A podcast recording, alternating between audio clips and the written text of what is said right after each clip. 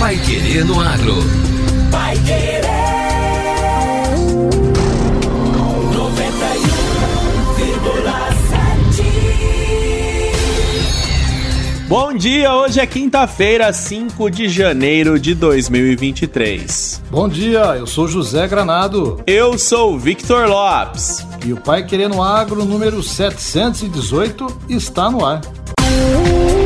Novo ministro da Pesca promete investimentos no setor e ampliar participação no mercado internacional. Cadastro ambiental rural volta a ficar sob responsabilidade do meio ambiente. Pioram as condições das lavouras de soja no Paraná.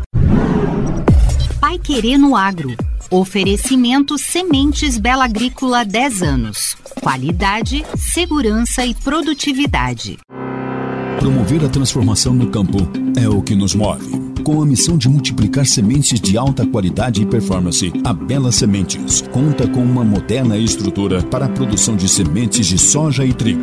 Há mais de 10 anos no mercado, a Bela Sementes investe em tecnologia e inovação na multiplicação e tratamento de sementes. Saiba mais em belasementes.com.br. Bela Sementes, qualidade, segurança e produtividade. A Cocamar é mais uma vez a melhor cooperativa agropecuária do Brasil, com destaques para governança corporativa, inovação e qualidade e recursos humanos. Fomos eleitos a número um do Brasil pela revista Isto é Dinheiro, porque somos uma cooperativa construída por pessoas comprometidas com a excelência, feita de gente que cuida de gente, onde o cooperado é a nossa força. Cocamar, cooperado e cooperativa crescem juntos. Pai Querer no Agro. Pai Querer. O Jornal do Agronegócio. 91,7. O deputado federal André de Paula, do PSD de Pernambuco, tomou posse na terça-feira como ministro do recém-criado Ministério da Pesca e Aquicultura.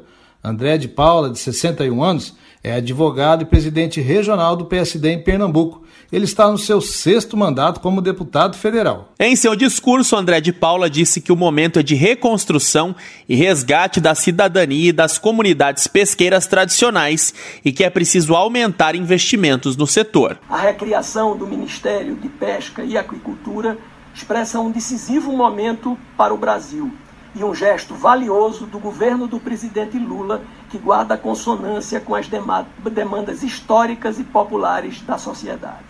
Esse gesto tem relação direta com o resgate da cidadania, da defesa da biodiversidade, do combate à fome, da valorização do protagonismo das mulheres, do respeito a um modo de vida tradicional, singular e, sobretudo, do resgate das comunidades pesqueiras artesanais um contingente de mais de um milhão de pessoas. Tem relação, sobretudo, com o enorme potencial econômico do Brasil nessa atividade.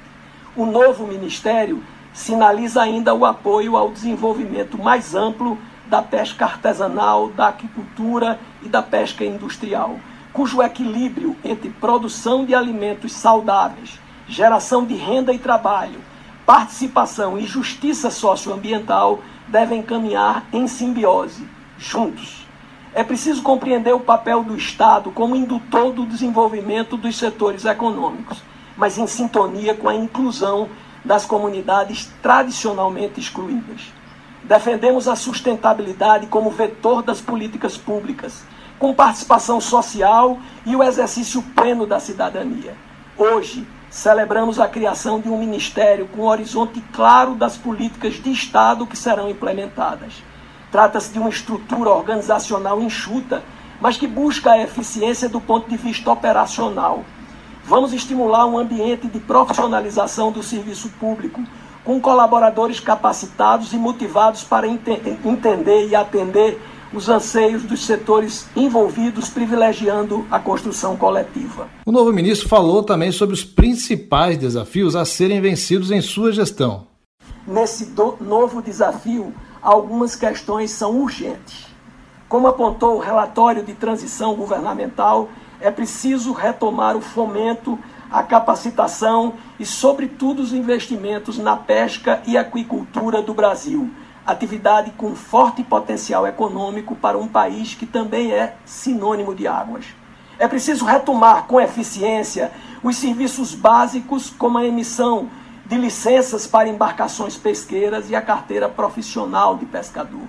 A ineficiência nessas ações levou a prejuízos econômicos e excluiu pescadores e pescadoras artesanais do acesso às políticas públicas. Teremos especial apreço pela geração de conhecimento para monitorar os estoques pesqueiros e garantir a sustentabilidade da pesca por muitas gerações. Assim, a pesquisa e a estatística pesqueira serão também alvo de nossos cuidados, o que, no nosso entendimento, é crucial para planejar políticas de curto, médio e longo prazo. O Brasil reúne condições para se projetar no cenário mundial como protagonista de uma agricultura praticada com sustentabilidade social e ambiental dono da maior reserva de água doce do mundo, de uma extensa costa, de um clima favorável, de espécies nobres e matéria-prima para ração, temos tudo para avançar na produção aquícola, gerando renda e empregos em todo o território nacional. O estímulo aos aquicultores familiares também constituirá uma das estratégias de combate à fome que pretendemos apresentar ao presidente Lula, para melhorar a oferta de alimentos saudáveis e gerar renda para as comunidades. No que diz respeito ao importante segmento industrial da pesca, pesca ele terá espaço relevante no Ministério. Temas chaves como a modernização das estruturas de processamento de pescado, segurança jurídica, a inovação guiarão algumas das nossas in iniciativas. Destaco ainda a necessidade de melhorar a imagem do Brasil no exterior e estimular fortemente a abertura dos mercados, principalmente do mercado europeu. O Ministério da Pesca foi extinto em 2015 e agora foi recriado pelo governo Lula. Ele será composto por quatro secretarias. São elas a Secretaria de Agricultura, Secretaria de Pesca Artesanal, Secretaria de Pesca Industrial e Indústria do Pescado e Secretaria de Registro, Monitoramento, Pesquisa e Estatística. Vai querer no agro. O Jornal do Agronegócio. Cadastro Ambiental Rural, o CAR, volta a ficar sob responsabilidade do Ministério do Meio Ambiente. O Cadastro Ambiental Rural voltou a ser de responsabilidade da área de meio ambiente no governo. É o que prevê a medida provisória 1154, assinada pelo presidente Lula, que define a nova estrutura administrativa e as funções de cada pasta no primeiro escalão. O Serviço Florestal Brasileiro, FSB, órgão a qual o CAR está vinculado, havia sido transferido para a pasta da Agricultura no início da gestão Bolsonaro. Em um dos decretos assinados por Lula, ainda no dia 1 de janeiro, junto com as primeiras MPs, o SFB e suas atribuições, entre elas a gestão do CAR, passam a ser de competência da pasta comandada por Marina Silva. Antes da decisão, houve resistência de lideranças ligadas ao setor agropecuário à transferência do CAR ao meio ambiente. Por outro lado, especialistas ligados a questões ambientais se mostraram a favor, já que é o que está sendo regulado dentro dos imóveis é a presença da vegetação nativa, termo de objeto mais ambiental do que rural, obviamente. De todo modo, o principal desafio do governo em relação ao CAR é analisar os dados, processo ainda em andamento. Como consequência da lentidão na análise do CAR, a morosidade na implantação do Programa de Regularização Ambiental, o PRA, que é baseado nos dados informados nos cadastros. Em alguns casos, o produtor já tem um problema detectável, o que é aferível com imagem de satélite, mas o sistema de verificação está obsoleto ou não aplica o status real do CAR. Em dezembro, ainda no governo Bolsonaro, foi editada uma medida provisória que estabelecia o prazo de 180 dias para que o produtor rural confirme sua adesão ao PRA, período que passa a contar apenas a partir do chamado feito pelas autoridades ambientais.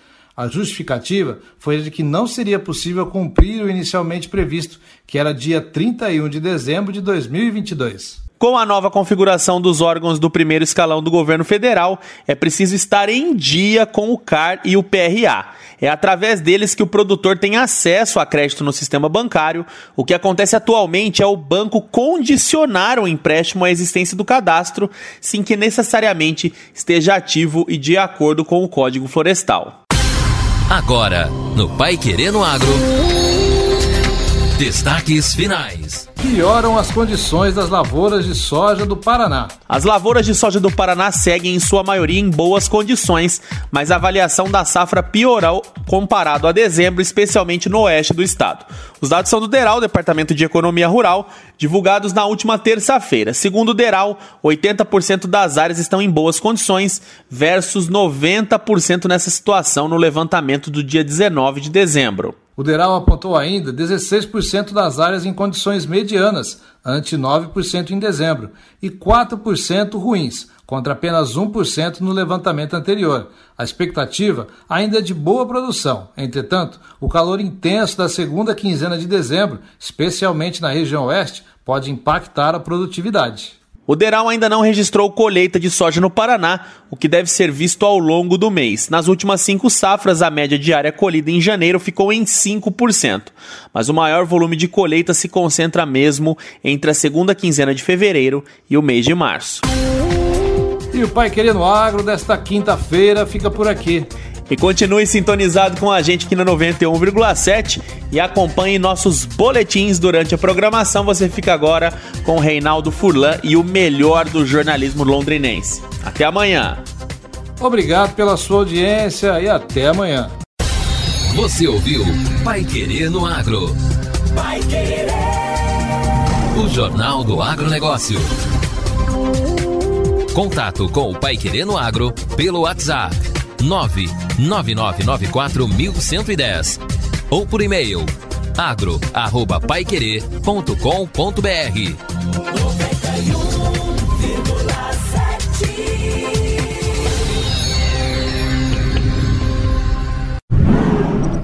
Pai Querer no Agro. Oferecimento Sementes Bela Agrícola 10 anos. Qualidade, segurança e produtividade.